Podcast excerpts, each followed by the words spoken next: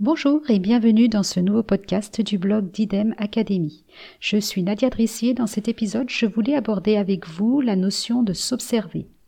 En effet, j'en parle dans quelques-uns de mes articles et j'avais envie de partager avec vous quelques pistes pour apprendre à le faire.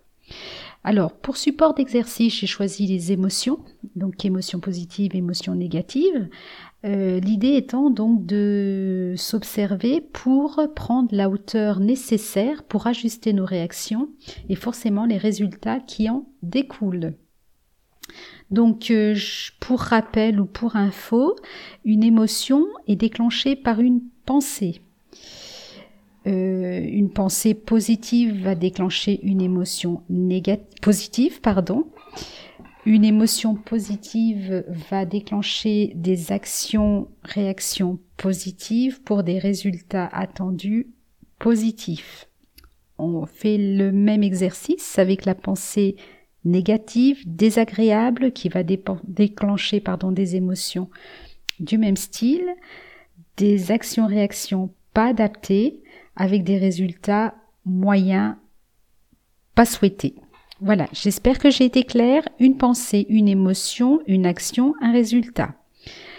Les pensées, elles, vont être euh, déclenchées par euh, quelque chose que vous allez entendre, quelque chose que vous allez voir, quelque chose que vous allez goûter, quelque chose que vous allez sentir ou quelque chose que vous allez ressentir la kinesthésie. Donc vous l'aurez compris, je fais euh, ici euh, euh, référence aux cinq sens qui, avec lesquels nous allons travailler pour aller identifier l'émotion ressentie.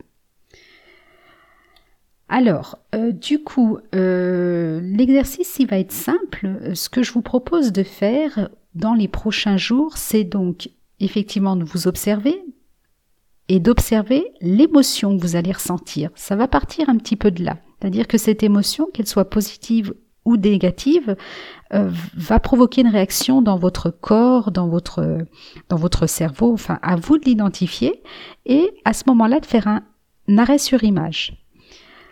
À ce stade-là, si c'est possible, prenez une grande respiration pour vous calmer un petit peu et revenir à l'instant présent.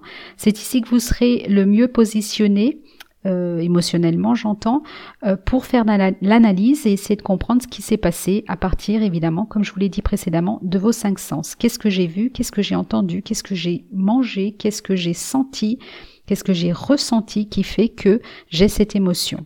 Voilà. Donc l'exercice, j'ai envie de dire, il pourrait s'arrêter là parce que ce qui en découle après, bah, si on est sur une émotion positive, j'ai envie de dire c'est du bonheur.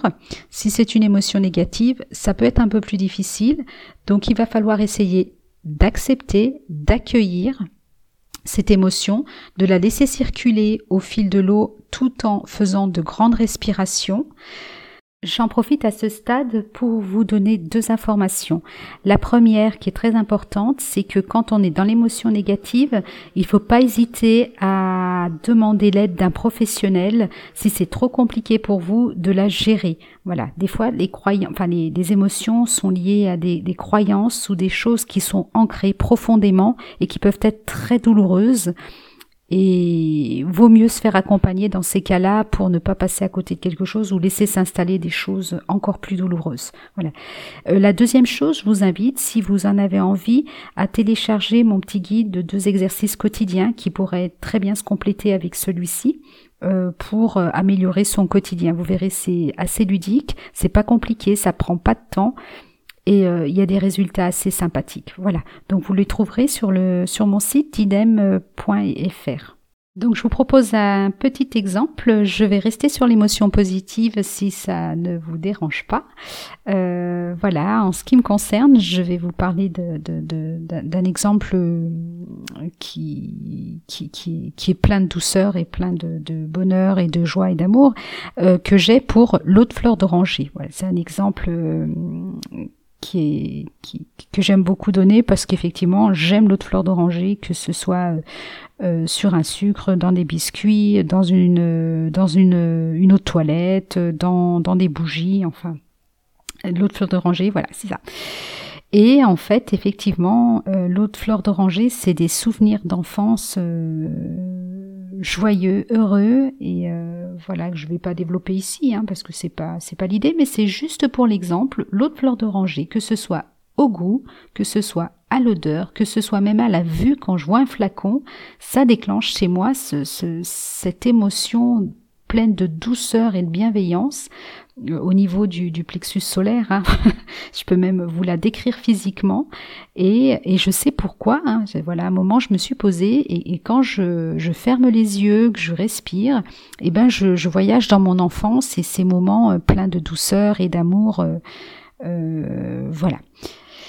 Donc c'est un peu ce que je vous propose de faire. Ça peut être compliqué au départ, c'est plus simple avec les émotions positives. Les émotions négatives, attention, n'hésitez pas, hein, comme je vous l'ai dit, à faire appel à, un professionnel si besoin. Et puis, juste pour rappel, pensée, émotion, action, résultat. Une pensée va euh, générer une émotion qui elle-même va euh, engendrer une action, une réaction qui va donner des résultats. Donc, euh, à nous d'ajuster nos pensées et de faire attention à elles dans la bienveillance. Je vous remercie, euh, je vous souhaite une très belle journée et je vous dis à très vite pour un nouveau podcast.